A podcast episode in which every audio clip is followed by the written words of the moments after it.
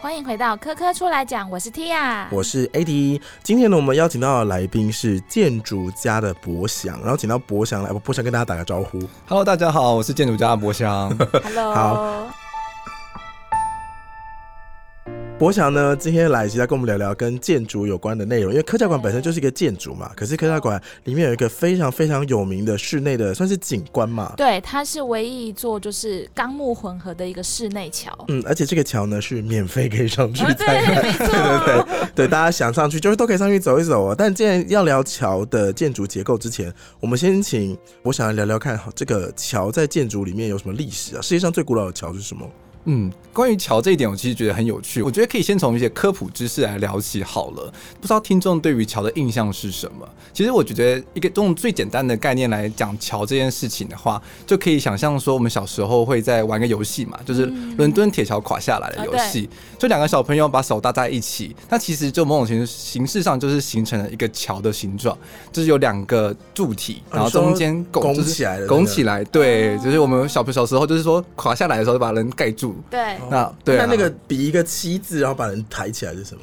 那其实也是这种桥体啊，你说就是把你的手就是握成一个，这叫什么形状？十字吗？T 型吗？这这个也其实也是一桥个体结构桥啊，对啊，哦所以其实桥很一个用最简单的概念来说，桥是什么的话，它其实就是有两个支点，然后想要去撑出来的一个平台的空间。嗯，那这个概念其实，如果真的要回追起来的话，现在目前历史上有的记载，大概是西元前大概是一千多年，在希腊的伯罗奔尼撒半岛上面有一个阿卡迪亚桥，好烦，好潮哦的名字。对对对对对对， 它是西元前呃一千三百年到一千一百九十年，大概是这个 range 里这么面的。久，对哦对，好久所以其实至今已经三千年的历史了。那它其实是一个石的拱桥，嗯，那会会说它这个桥体，它其实就有符合我们刚刚提到的概念，它其实就是有两个支点，嗯对然后去撑出一一段空间是没有任何的跟地面接触的。对嗯虽然说那个时候盖出来的桥，它其实它的跨距，我们所谓两个撑出来的的悬空的空间叫跨度，嗯它其实只有一公尺而已哦。但是就那个时间来说，其实已经算是一个创举了很，厉害。就是已经说哇，已经不容易了，原来可以用某种材料啊去做出这样子的悬空的状态。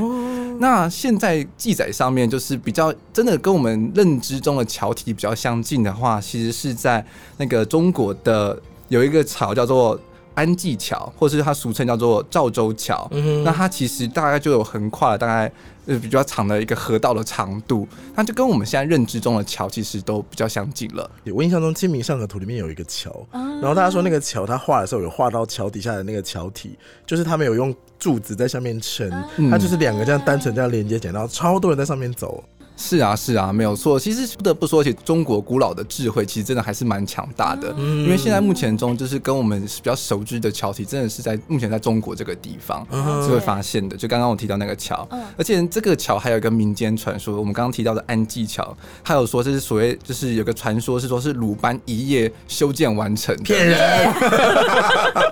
哇，超级劳工 哎、传说传说，他是马里欧啊，在干嘛？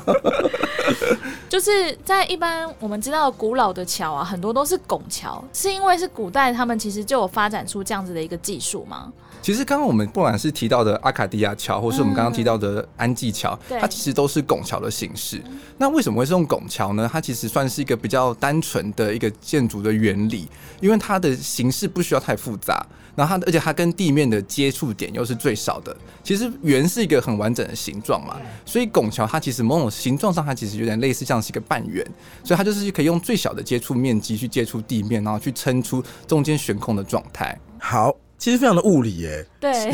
可是那一般的百货公司那种空桥呢，他们是如何悬在空中？就是百货公司百货公司中间，感觉底下只有一条可能斜撑，还想把它撑起来而已。嗯、。啊对，这样就足够它的结构的，就把它那撑起过来。马路的那种空桥，你也不可能会有个柱子在马路中间呢、对是，所以现在像我们比如说信义区，现在就很流行，就是都会建空桥嘛。对，所以虽然说你可能看到连在地面上的只有一根桥墩对，但它其实另外一墩其实是跨在建筑物上面的，哦所以它其实形式上也是有符合我们说有两个支点的状态。哦嗯嗯嗯。嗯，那如果是那种科教馆空调，大家看到的时候有什么想哎、跟没有去过的听众形容一下？它很像一个某一种像吊桥一样的形式。那基本上它就是用十五条钢索把那个整个一个弯曲的一个像 U 型的一个桥，把它架在我们的八楼跟九楼之这它间。是吊桥喽。对，然后它是基本上它算是有一点有玻璃呀、然后有钢构跟木构这样子。嗯，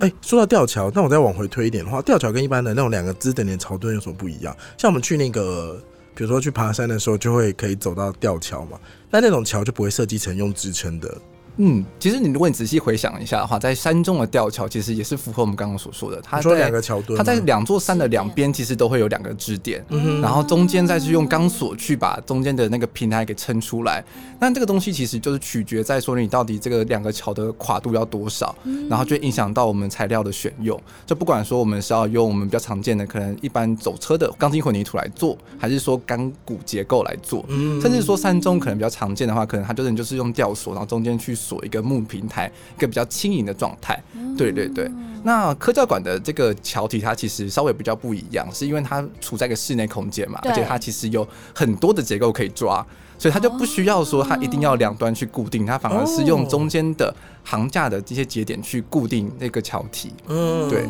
所以我觉得上就是我这次自己因为要聊这个主题，所以也有去科教馆看了就是这个桥的一些故事展览，对所以对对，这个桥还蛮有趣的。它的形式跟刚刚我们聊的一些桥体的设计其实就不太一样，它采用的是一个所谓叫做行架系统的一个不一样的一个设计。嗯，那所谓的行架是什么呢？行架呢，其实是我们日常中很常见到的一种结构形式。是什么？就是其实一个很完整的一个力量传递的形式，是我们常见的三角形。哦所以你如果把像是我们可以其实可以回想一下，比如说像是桃园的第二航厦，对，或者是我们的一些高压电塔，哦它其对实都是对很对多很多的三角形给组合起来的。那这样子的形式呢，其实就如果把它套到我们这个科教馆的空桥上面的话，你嗯其实仔细看的话，虽然说它有一点变形，但是它的全部的行架其实都可哦以都是拆解，三它角都是三角形去组合是起来逻辑的。哦哎，我想问一下 A 点，你知道为什么要是三角形吗？你是说为什么要用三角形做成一个支点吗？就是为什么三角形比较稳固吗？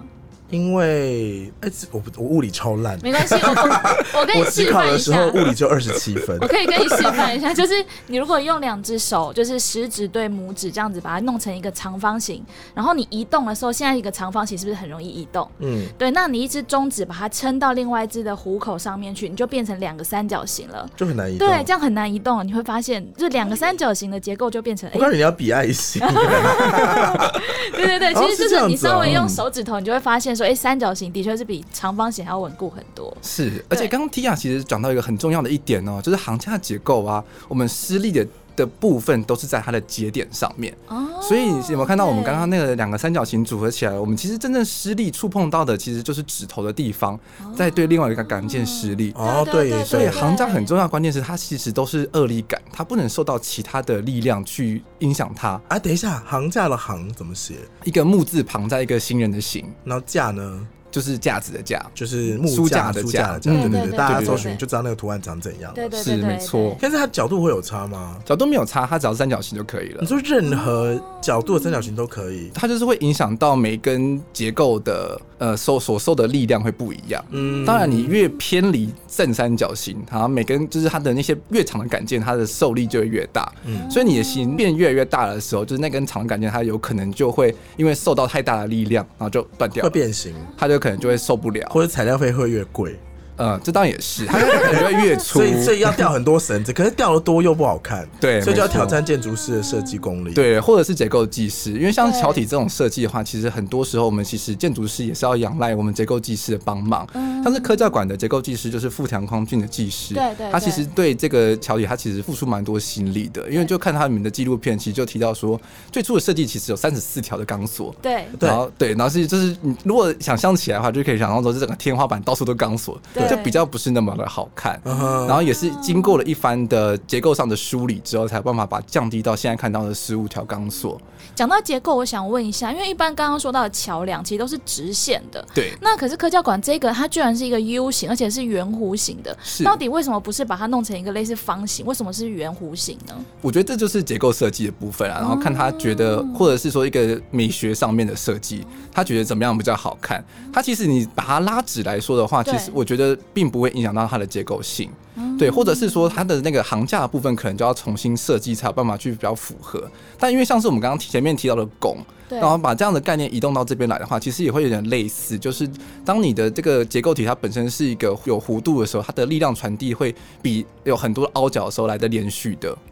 嗯，哎、那如果像你有时候经过那个有一些景观的地方，他们有对所谓的蝴蝶桥，嗯就是桥旁边会有一些很延伸的圆弧的东西，嗯那个是对于支撑桥有帮助，还是单纯它就是装置而已？嗯，这真的要看个案。如果像是我们这个科教馆的空桥部分的话，就是它的设计上其实是对它有帮助的。因为原本的空桥设计的时候，它其实是走平面的平台上，它的旁边的结构并没有往上涨，嗯那就变成说它全部的力量都是去依靠底下的那个平台的部分去支撑。嗯对，但是当你有受力啊，或者是一些其他不同的一些，比如比如说地震啊，或者是有风的时候，那个桥体它本身就会可能会变形，哼嗯就是所谓的叫做刚性会不足。嗯哼，对，所以它它就某些支点可能就会开始移动，嗯但是这样的状况对于使用者或者是对于一个结构的稳定度来说都是比较不走稳的时候定会皮的。皮抓嘛。对，就是它就会想象中我们呃山里面吊桥这样，它就会开始开始晃。对，对，但是那真的但是它没关系吗但它并不影响它的安全性。当然是在一个合理范围内，并不影响它的安全性。嗯哼但是对你处在一个室内的环境，然后它又没有风，又没有地震，然后你人走上去就开始晃的话，大家一定会紧张嘛，对不对对对对，嗯所以就变成说会需要用，它就把它的原本的一个平面式的行架变成是一个空间行架了，嗯哼，所以它就是可以借由这些多出来的感件去把整个一些其他面向的力量给传递出去，让它的刚性变得比较稳固。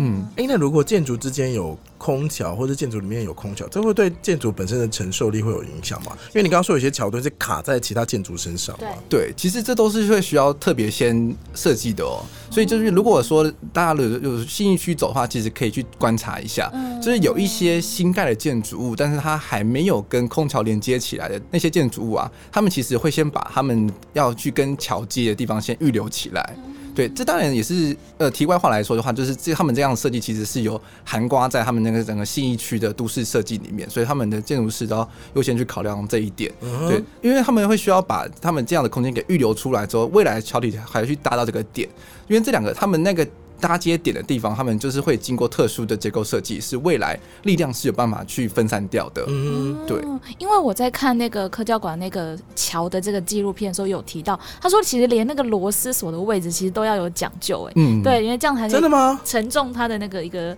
刚好的那个位置。是是是，对对没有错对。所以就是像是科教馆的吊桥啊，其实大家如果仔细观察的话，它的吊索衔接的位置其实都是在我们刚刚提到的就三角形的接点上面去。哦你不能把它的吊索是装在它的杆件上，对因为它的杆件本身并不希望去受到其他的力。当你这样做的时候，对杆件来说就是一种危险。对，所以他们都会把它的那个力量的施作在它的这个这些三角形的端点上面，然后它的这些力量呢就可以传递出去了。所以大家其实，在观察的时候，可以可以看看说，哎，确定一下，哎，那个钢索跟那个这个桥的结构到底长什么样子？嗯，嗯没错。哦嗯其实细细观察还蛮有意思的，而且它的这个桥体很特别的地方是，其实刚刚 T R 也有提到，它是一个钢木混合的结构。对嗯那为什么钢木混合？其实就是因为钢本身是一个很重很重的材料，嗯对，所以它为了让整个桥体重量变得比较轻，所以它嗯就是在把局部的杆件变成是木构，因为木的重量只有钢的五分之一，哦所以就可以大幅度的把这个这个桥体的重量给降低了。嗯，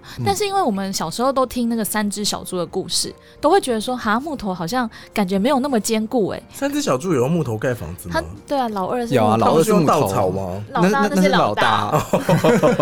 那最后才是用那个用钢砖木头，好的砖好头的，好对，的。所以木哦头到底它的结构，它这样是稳固的吗？其实木头这件材料，其实也是近几年在建筑产业有很多研究的一哦个一项材料，因为大家现在其实都想要更自然，对然后木造房啊，木造法还比较贵嘞。嗯，是没错，嗯就是为什么呢？是因为其实钢筋啊，或者混凝土啊，相对起来是一个比较会产生大量废弃物的东西。哦我们对于木头的想象，它其实是一个，就是它是一个再生能源，它就是反正种了它就会长大嘛，哦所以它可以无限再生。所以对对对近几年也有再去再开始在很多的研究它。那木头的话，其实就又有分所谓的实木，或者是它是集合材，因为它的力量的受力的形式就会又会不太一样。集合材是什么？就是把很多的木头给拼压在一起，变成是一块木头。哦，对对对，那个是对稳，固的吗？那当然也是稳稳固的啊。就是你要使用的话，其实就都会需要特别的呃试验过它的、嗯它可以承受多少的力量，然后才会用到你的结构物上面听起去来。是啊把很多碎木压在一起，变成一条木。应该是说木头它本身的受力其实跟行架的概念有一点像，它其实会有所谓的方向性。嗯但为了让这些方向性变成就是比较没有那么明显，或者是让它可以被不所谓同的方向的不同方向的力量给嗯彼此去交互，所以就会用集合材的方式，因为所因为木头有木纹嘛，对，木纹它其实就是一种力量传递的。一个暗示，所以当你把不同，就是把木头的木纹去做一个不同角度的拼合了之后，那它的力量传递就比较不会只有单一的方向。哦，是这个意思。是，嗯，好，那既然聊完了桥，我就没想到桥的那个科学的概念这么多对可以，聊聊科教馆建筑本身嘛？嗯，以前在大学啊选出租房的时候，我都会记得家人都会提醒我说，你要选那个可以照得到阳光的，不要选那种对室内宅，因为以前都会说什么要坐北朝南啊，什么类似这种风水的话题。对但这种东西是真的有科学根据的吗？其实风水某种程度上仔细思考的话，其实好像也还是蛮有道理的。它其实真的就是就是所谓的古人的智慧传承下来。那坐北朝南是不是用到全部的台湾？这其实也是打上一个问号，因为北台湾、南台湾、东部台湾，其实各地的气候还是稍微比较不一样。对虽然说我们在国中的物理或者国中的地理，可能就会是很盖大方向的说，哦，反正冬天就是吹东北风，夏天就是吹西南风，但各地的环境啊，其实都还是会不太一样的，然后跟实际的受光的状态还是不太一样。那统称来说，所谓的坐北朝南的这个“朝”，它其实概念上是指说大门开的方向。啊哈，那为什么要坐北朝南？是因为我们把大门往南开，所以去迎接西南风。因为西南风是夏天的风嘛，所以是把风夏天的风给引进来。然后冬天因为是东北风，所以北边不要开窗把它挡住，所以就会比较冬暖夏凉一些。对，哦是这个意思哦。，是节能啊啦，虽然跟光是没有关系，它是跟风有关系。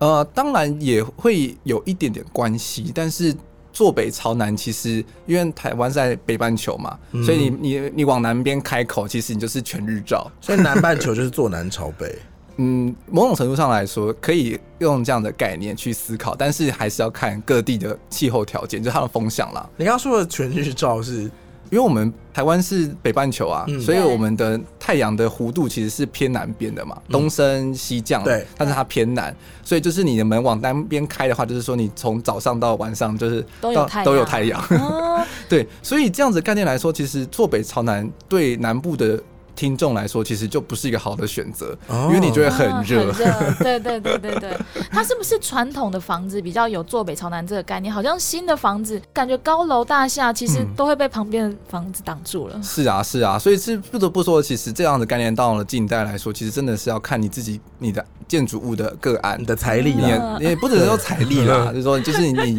你的建筑物四周的环境，所以真的像是很多听众要去买屋啊，或者是说就是要去搬租屋的话，其实真的蛮建议的是不在不同的时间点去看看，你才会对整个空间的环境会有更好的理解，然后不同的季节。啊，这样算的时候是，因为大家可能没办法不同的季节去啦，但是至少说可能早上去一下，中午我晚上去，下午去一下，你才能比较明辨的是说，哦，这可能会不会呃东升西晒啊，或者是这种风向会不会有影响？因为像大家刚刚 AD 提到的说西晒房很可怕，为什么？就租屋的时候我有租过西晒房，对，就会超级热。对对，因为其实它就是概念上来说，就是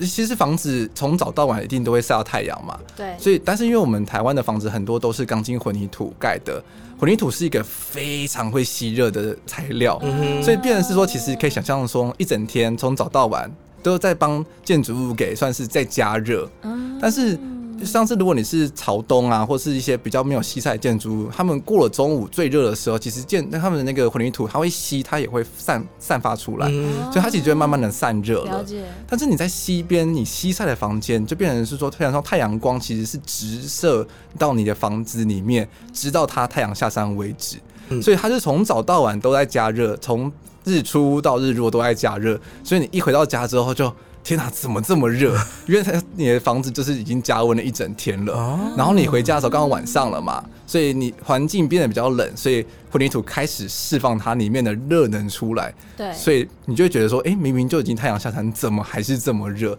因为这才是混凝土正在散热的时候。，没错对，所以真的要避免、很有经验，是不是 T 啊？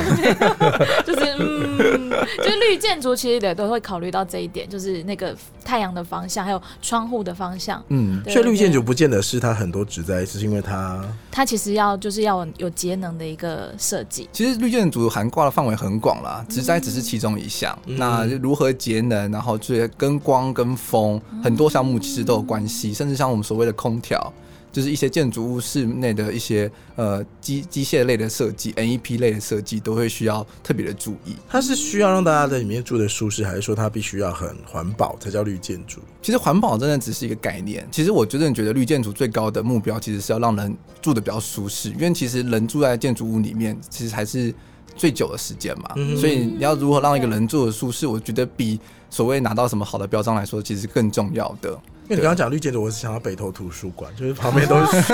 绿的啊、草啊，然后都是木造，想说这够绿了吧？嗯，对，但其实还是以舒适为主。，对。嗯北北投图书馆它是一个特别的案例啦，嗯因为它算是台湾很算是近几年算是很成功的一个绿建筑的案例。嗯对那它其实刚刚其实就呼应到我刚我们刚刚讨论的，就是北投主管它的被称为是很成功的绿建筑，其实是主要是因为它本身的很节能，而且人在里面其实是很舒适的，对对，里面不会对热，里面不会热对非。常厉害。对对对对对，所以它对其实是借有很多的呃绿建筑的手法去设计，所以让这样建筑物本身大家在使用的时候，其实会觉得很舒服，而且它可以减少很多开空调的机会。嗯因，为以前的一些古迹啊，基本上如果要通风的话，他们好像都会垫高。嗯对，可是像现在现代的房子，感觉就只能靠开窗户。嗯那开窗户这件事情有什么样的一个，就我们可以观察什么样的事情吗？开窗户的话，其实真的就是要观察的，就是看你是往哪边开，就是我们刚刚提到的，对因为台北的话，尤其是北部比较容易受东北风的影响。嗯那你的窗户如果是往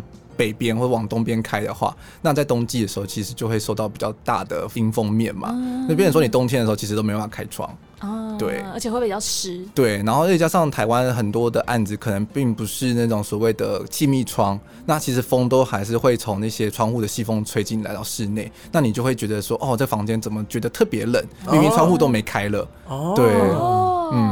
o k 是，但讲到窗户的话，我比较有经验是，通常家里都是有窗不能开的，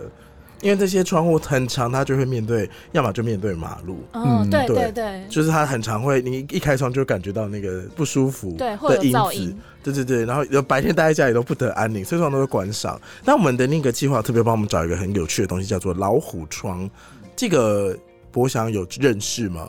它算是一个比较台湾比较传统的建筑物的形式吧。嗯，对对对对对，大概在像台北宾馆啊，或者是大家到台南去，如果有去国立台湾文学馆的话，其实都会看到这样子的一个建筑。它是在建筑物上面突出一个口，然后放一个窗户嘛。它是一个斜斜的屋顶，上面会多一个窗户。嗯嗯，，它是干嘛用的啊、因为早期的建筑物都是斜屋顶居多嘛，所以它其实嗯上它斜屋顶中间的空间，它其实就会是空出来的，它就是因为它会有屋架的空间。对，那我们就是物理上来说的话，就是热空气会往上升，嗯哼所以变成说热空气都会聚集在屋顶的这个行架、这个这个空间里面去。哦对对对所以你要让这个建筑物比较凉的话，这些热空气要有办法出去，所以就会需要去开这些老虎窗，然后让热空气就可以排出去，然后就会达到一种就是冷空冷空之空气从地面进来，然后从老虎窗出去，嗯然后就会觉得哎、诶室内蛮通风蛮凉快的。哦那现在的对方形建筑就不需要这种老虎窗的排热。 嗯，其实就只是因为没有空间可以让你做这件事情。好，又来到了财力的话 题。好，我们不要再聊这悲伤的窗户 了。比较像是教室的那个最上面的一排气对窗，把它对打开就会比较凉快。对，嗯所以就是为什么我们很多窗户上面其实会有窄的小小窗户。那就是给热气出去的地方。对对对对，因为它确实是高度比较高嘛。哦，嗯，好，那除了窗户之外呢？其实科教馆本身，你说让人家逛嘛？对对啊，科教馆的动线，其实如果不太熟，有一些很巨大的建筑物都很容易让人家迷路、哎，对到底对动线到底要怎么设计？如果在一个建筑物里面的话，嗯，就是因为我自己对于科教馆也还蛮好奇的，所以就是来录音前其实有做一下功课。对这科教馆它其谢实谢是在二零零四年的时候就是开幕启用的，然后是蒋少良建筑师设计的。对，那科教馆的本身的建筑物，如果大家仔细去观察，会发现它很特别，它是一个算是圆形的平面，嗯嗯哼，对对，但它又不是完整的圆，有切了差不多三分之一或四分之一的空间，它变成是户外，对然后用结构体去把它完成是一个圆形的形状。对，对，就是它其实就是有有点想要去呼应科教馆的前身，就是那个南海学院，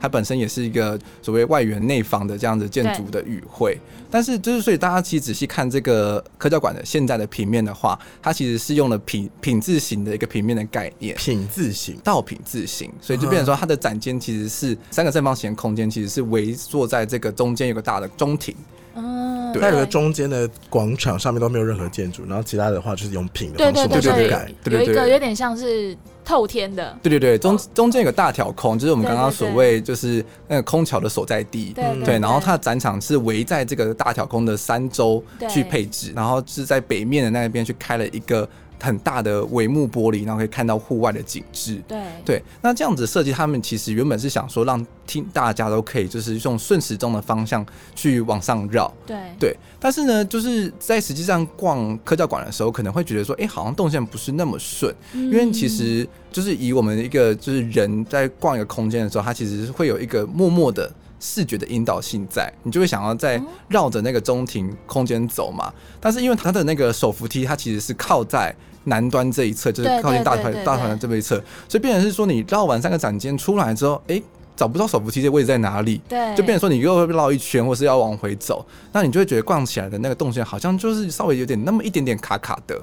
腿会对酸呢、对，嗯所以这这也可以带到就是我们常见的百货公司的设计，它其实对就是故意要让你逛一圈，所以它的手扶梯的方向，它就是会刻意它的就会做反。就是做反的，他用了这样子动线的设计，你就必须要每一层楼都至少逛个半圈。那那逛半圈的，就那些半圈的商家就有了新的商机，你可能就会看到一些想买的东西就停下来。而且大家有没有注意到，其实百货公司通常就不会像科教馆一样是有大面采光的，它通常都是就是四周都不开窗。嗯嗯，对对，因为你当你感受不到外面的环境的时候，你就不知道时间的 流逝， 哦，是因为这个原因吗？ 所以你就可以在百货公司真的耶里百货公面待司都没很有久窗很久欸。对啊。 整栋建筑都没有窗，对，但是相相对起来，我们在一些公共空间里面就很喜欢，就是有采光，因为然后让阳光可以进得来，因为就是嗯大家才有办法感受到，就是诶、时间，就是可能早现在是早上了，现在是晚上了，嗯对，这其实那个潜移默化中，其实建筑的设计对人的人的行为的影响都还是蛮大的。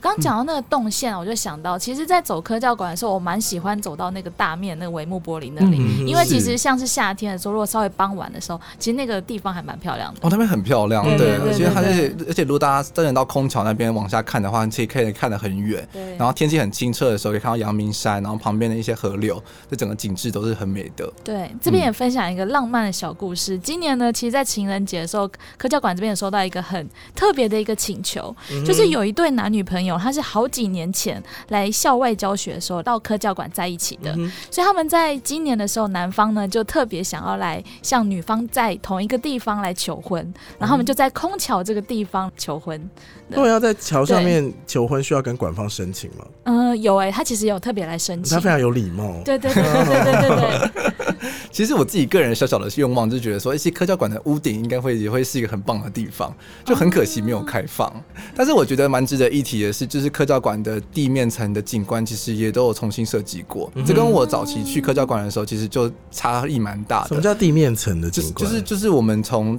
呃，比如说你下了巴士，从捷运站走过来，然后要进馆之前的那些公共的空间，嗯那就是我们所谓的 ground zero，就是地面嗯的对部分。那其实有经过重新的设计，然后就变成是一个比较生态化的设计。那跟早期就是比较硬邦邦的这种大铺硬铺面的形象来说的话，就现在就觉得，哎、在附近走其实就还蛮舒服的。嗯哦对，而且我自己这次很喜欢的一个小巧思，就是因为我我是从捷运站走过去的对，所以我其实一开始先到的其实是馆的后面公园的 那一哦区公园块。那一区，然后那对一区块现在的那些附层的植栽啊，然后一些旁边的空桥的设计，绿意盎然嘛。绿绿意盎然，而且就是嗯你就会觉得说在那边其实还蛮舒服的，我就看到很多民众在那边可能嗯练舞啊，或者是在那边遛狗啊、散步等等的。我觉得这其实就就光是在广外的空间其实就还蛮蛮多可以细细看的。就它是一个有被利用到而且是舒服的空间。嗯对，这边提醒一下大家，就是如果要练舞啊，或者是在那边要有运动的话，其实是要透过申请的哦。对对对，其实要稍微申请一下，因为我们毕竟这个是公用的场地，基本上大家都想要使用的话，嗯那就会有申请会塞的车话，对对对对好啦，最后一题的话，是因为科教馆本身其实会因经常性的，你有听科科出来讲，也会在我们很常听啊，会帮大家带一些展览资讯嘛。对可是展览要怎么样排的动线才会好看呢？这部分跟建筑会不会也有相关？就是展这算是所谓的策展的设计师的一些想法。嗯哼，那动线上来说的话，就是其实跟刚刚的感见有点像，其实我们的人的行为就也算是两点一线嘛。嗯哼，所以你就是应该是创造一个连续的一个所所谓的惊奇点，嗯就会很自然的引导那些观众们，然后去往下个地方走。嗯哼然后中间的引导其实现代化就是很多的不同的元素，像比如说你可以用声音，你可以用灯光，或者是说你可以用投影的一些呃一些小装置去默默的引导呃观众要往哪个方向走。我就让他可以对下一个地方有兴趣，往那边走过去。对对对对，或者是暗示他某些方向性的指引。空间的颜色啊什么之类也可对以。，没错没错。嗯对，因为现在很多常见的广场其实都是全黑的嘛，然后是用靠不管是打光啊，或者是一些投影的元素，所以当你在长廊的末端看到那边亮亮的，其实人都有趋光性，就跟虫子一样， 所以你就会想要往那个亮亮的地方走。嗯，对，你会觉得说有有光的地方比较安心。嗯对对对，在展场中间其实会用很多的墙体去隔绝人的视线，嗯所以我刚刚所谓的一些光啊，或者是一些引导，它都其实都是只是。让你知道说下一点在那边，但它又没有让你看到全部，因为你、哦啊你因为你的视线都被两侧的墙体给局限起来了，展览有这么多的小心思， 对我什么都没发现。所以就是往那边走了之后，然后你可能一转身，然后就说哦哦，这边是什么这边原是稿什么东西，这边是什么什么的对对对对对，没对错。好，大家下次去科教馆的时候，也可以带着这样的心情看一下展览里面的设计。好，就是像科教馆，它其实很应该说不止科教馆，很多地方其实它都有一个容留人数限制的一个数字。对请问这个数字大概是怎么算出来？那为什么要有这个数字呢？呃，其实这应该算是一个消防的概念上的一个安全机制啦。嗯对，对，因为像是之前的那个巨蛋，它本身也有。呃算是大巨蛋本身也会有一些争议，也是因为它的那个人流设置，对也是因为在逃生的时候会出问题。嗯因为毕竟一个建筑它的楼地板面积，就是所谓的就是每一层的面积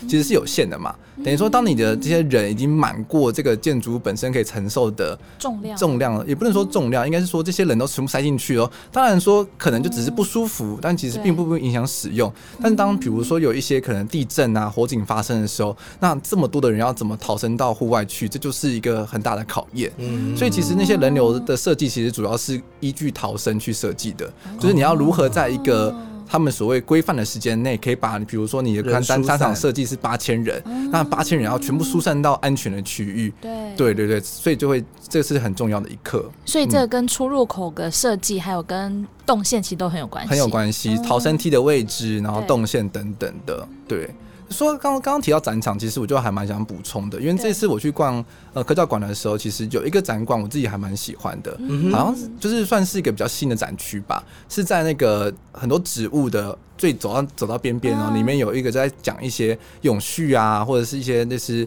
食材相关的那个展区。是一进去就会有一些像蛙鸣鸟叫的一个地方嘛。对对对对对对对。哦，对，那是我们去年最新的展览。对，那个新的线最新的展览，我我自己个人还蛮喜欢的。它其实就是有一些新的巧思在里面，就是用了例如比较可以实际看到的物体，就是它去模拟那个使用的情境，或者是让你可以有一些装置可以自己去看，然后自己去闻的味道。嗯所以其实现在的策展其实越来越多元，就是让除了实际的。文字啊，或者是物品的单纯的看来说，其实它会有很多的互动性，然后去让就是观众在看展的时候，其实会有很多新的发现。很多不同感官的体验，对对对对，就视觉上、嗅觉上、听觉上，甚至触觉上，就是可以实际摸的时候，嗯对好了，听了这么多，大家千万不要忘了记得到就是科教馆来看一下这个展览。其实讲到展览动线，没有想到这么有趣。嗯对，刚刚想到在展览，如果要跑走跟逃难的话，嗯，我不能直接破墙而出吗嗯？当然 不行，不是，因为展览那个木板不都很薄吗？不然你要绕一个 S 型才出得去，我不能让我撞到。所以他们在设展的时候，其实也都会经过设计啦，哦对，也都是要去思考那个逃生的路径的，嗯一般都还是要有紧急照明灯。对，嗯哦对嗯这个这个我都会有注意。对对对，好，最后的话，再次感谢博翔来这边分享这么多的资讯谢谢。如果要找博翔的话，可以去哪里找到你呢？不管是在 Apple Podcast、Spotify、YouTube 都可以搜寻建筑家，在 Instagram 上面我们建筑家也有粉丝粉专团、粉砖，然后大家都可以上看到相关的资讯。然后如果是对于建筑或者是一些都市空间有一些疑问的话，也都很欢迎，就是在我们的 IG 上私讯我，跟我聊聊。好的，谢谢大家今天收听，请持续锁定科科出来讲，我们就下次再见喽，大家拜拜，拜拜，拜拜。